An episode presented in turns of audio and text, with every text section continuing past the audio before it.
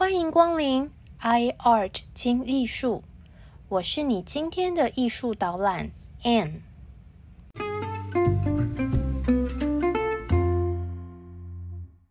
雷猴我海烟，我是 Anne，欢迎来到 iArt 精艺术。我们之前说过，达文西身为同志艺术家，他的作品也是 gender fluid 性别流动的经典。他不但很会画男性，也很会画女性。但是呢，达文西最会画的是散发着柔美淘气、神秘气质的男性哦。在达文西的画笔下，性别不再界定、限制住一个人的生命状态。我们看到的是生而为人的兴奋、热情。还有发自灵魂的动作和表情，达文西神乎其技的画画功力，除了来自热衷解剖尸体的特殊兴趣之外，应该也和他仔细观察绘画身边的亲密伴侣有关。达文西和文艺复兴时期的许多艺术大师一样，他终身未婚。有许多年轻的男性伴侣相伴，他似乎也不觉得尴尬。但是呢，达文西也没有特别发表什么出柜声明啦，或者是呢，也没有隐藏他的同志身份。但是呢，性向有可能让达文西觉得自己有点不符合传统常规，自知呢，他在家里就是一个局外人。不适合继承家业，成为一位公证人。不过，也许正因为达文西的这个私生子还有同志身份，让他更能够理解身为别人眼中的异类是什么感受。因此呢，达文西对于许多人物都充满了爱和同理心，跟历史上多数伟大的艺术家一样，与众不同。基本上是优势，是一种资产，不是一种阻碍。尤其呢，达文西和同时代许多画家很不同的是，达文西对他画中的女人带着深深的同情，仿佛他能够洞察女性的心理。在达文西的画面中，女人不只是漂亮无脑的模特儿。她们是作为一个人，用一个独立的个体来呈现，有自己的想法和情感。不过，达文西笔下的女人通常都穿着衣服，裸体的多是男人哦。可以看出来，他对于性感男体的深深迷恋。我们在之前的集数有提过，达文西初识米兰的时候呢。跟着他一起去米兰的是一位十五岁的里拉琴学生阿塔兰特。两年前，达文西曾经画过一张坐在里拉琴背后的裸体男孩全身素描，不知道画中的 model 是不是就是阿塔兰特呢？到了米兰之后的阿塔兰特也成为一位成功的音乐家和歌剧主角。不过，达文西一生用情最深的对象是一位外表像天使、内心却像恶魔、长着一头达文西最爱 QQ 卷发的男孩。达文西称这位卷发男孩“沙莱”，就是小恶魔的意思。达文西三十多岁的时候，这位当时才十岁。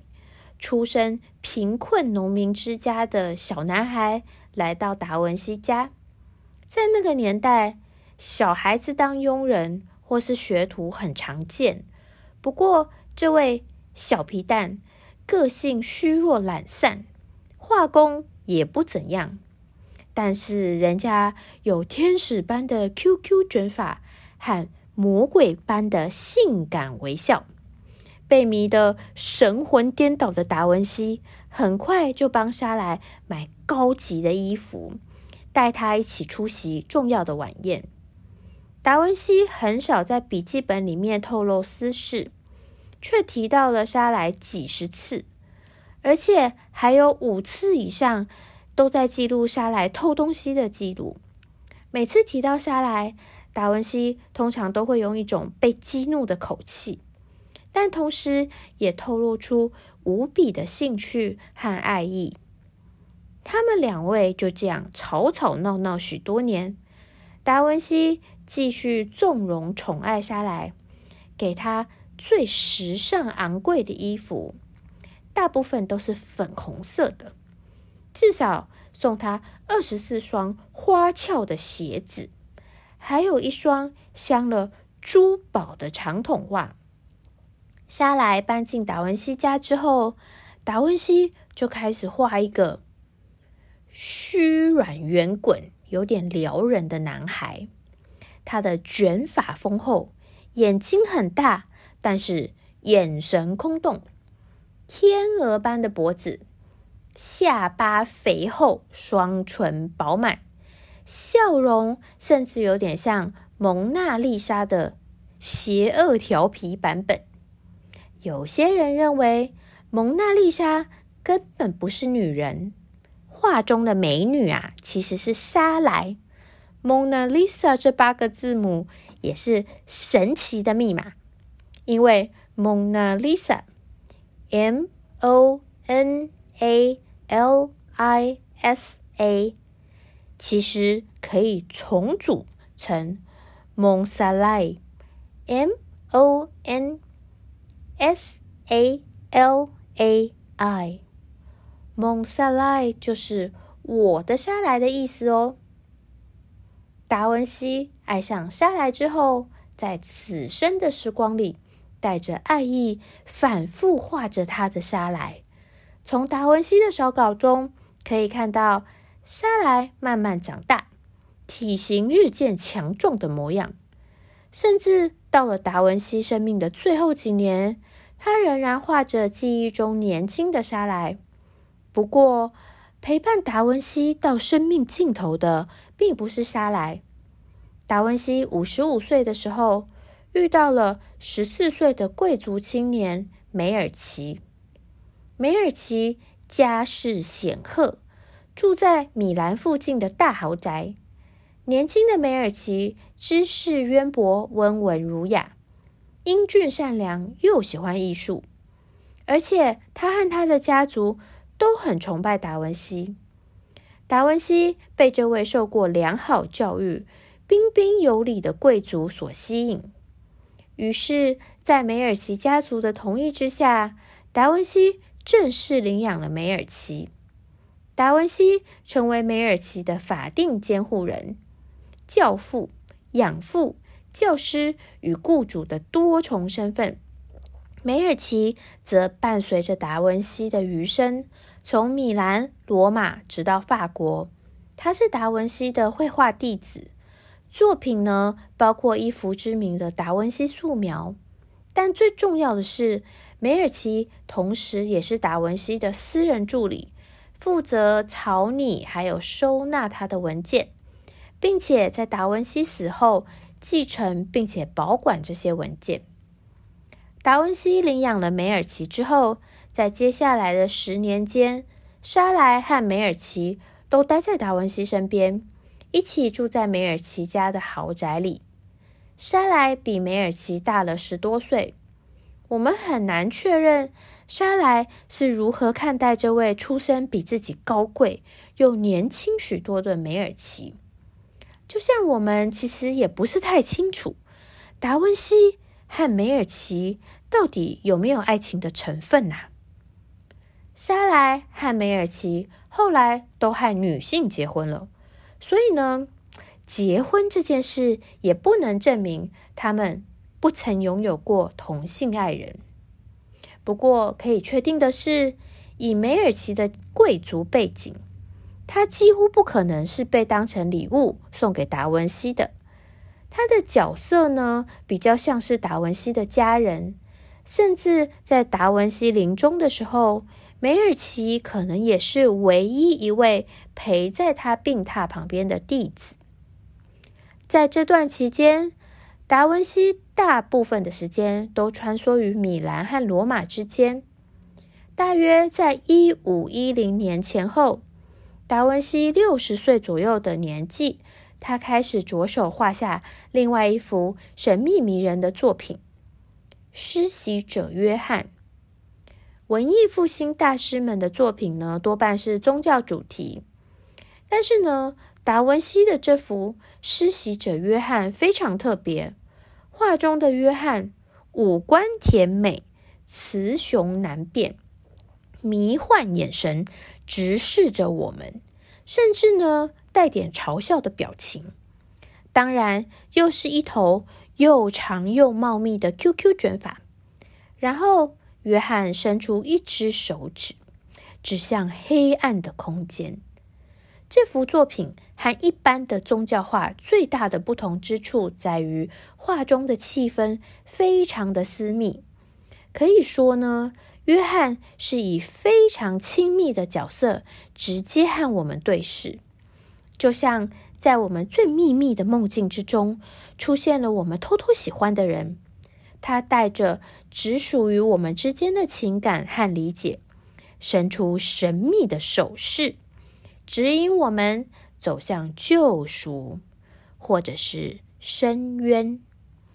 研究达文西作品的专家们认为，施洗者约翰的模特看起来比较像是有着柔软脸庞，还有浓密卷发的沙莱，表情呢有点挑逗的顽皮意味。他的肩膀虽然宽阔，却也带着女性的气质。画作中带着情欲震撼的感觉。由于这幅作品实在是太不严肃、太不政治正确了，因此呢，也有许多人认为达文西的施洗者约翰充满情欲，更像是个诱惑者，而不是施洗者。有人形容画中的约翰有损精神性。令人不喜，无法升起崇敬之心，甚至让我们所有的礼教都受到冒犯。但是，同一幅作品，我们也可以说，这正是达文西的艺术伟大的地方，因为他的作品展现了某种普世人性。他不是专门为宗教服务，也不是为了特定人而服务。达文西。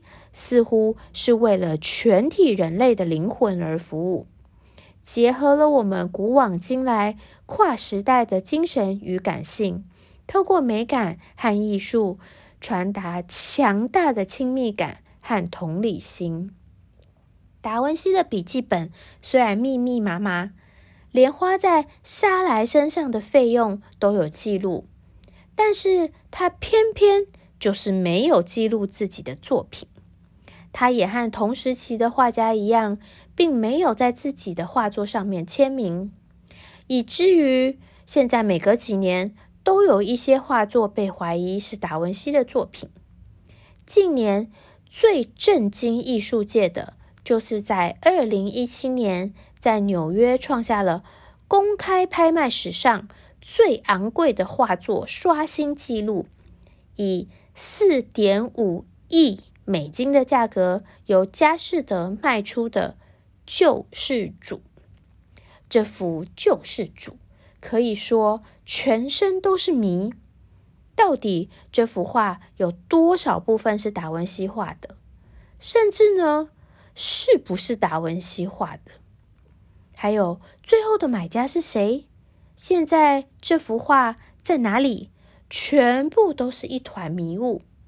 只能说很符合达文西好多密码的精神哦。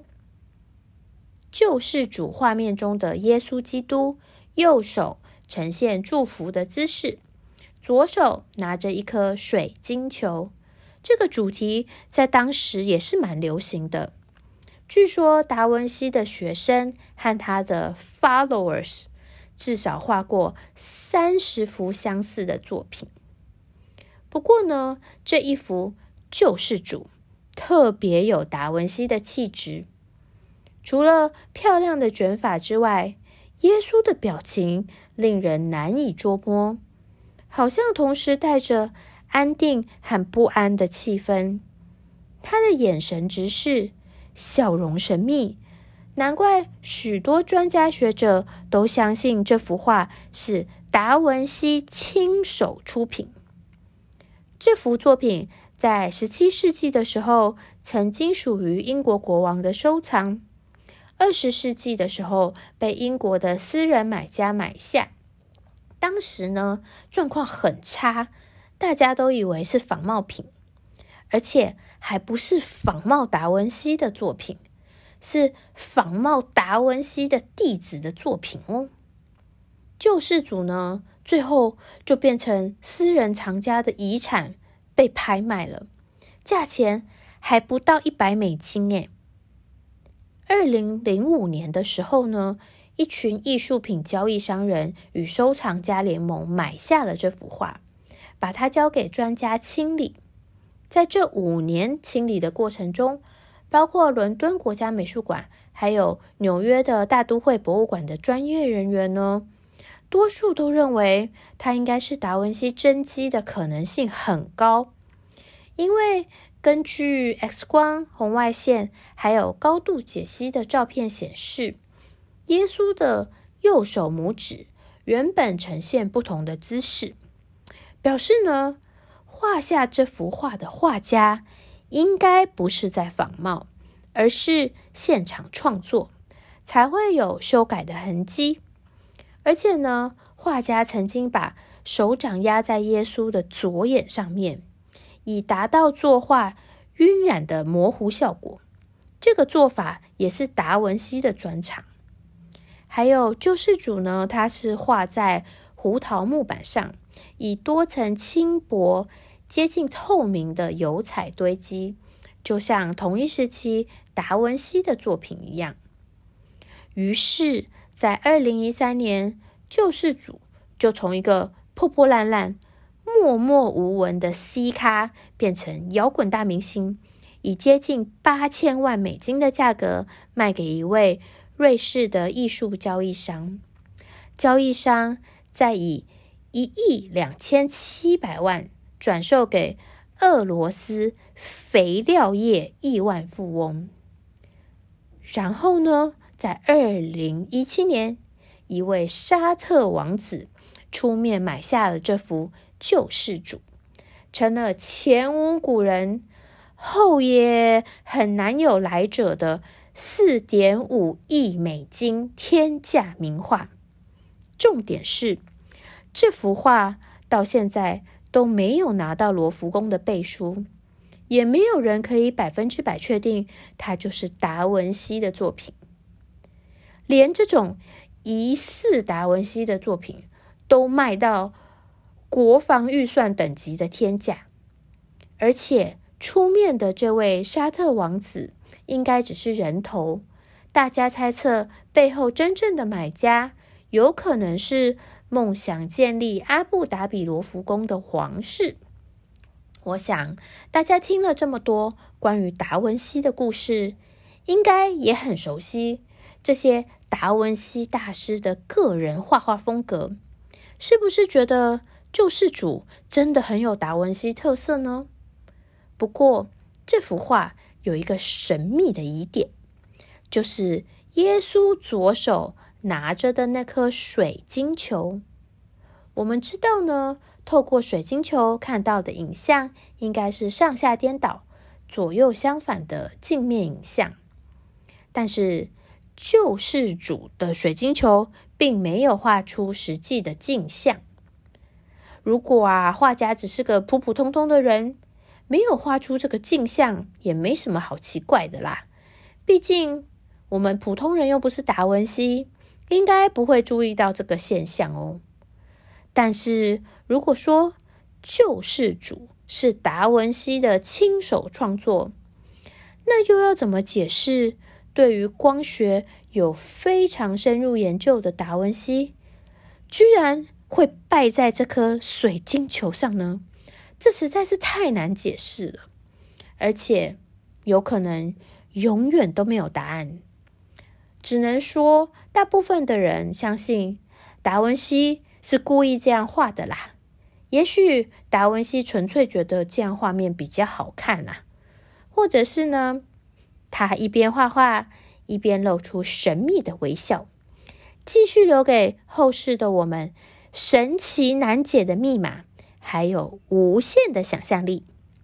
好哦，今天的艺术导览就先到这里，下一集呢将会是我们达文西故事的最后一集哦。我们下次见。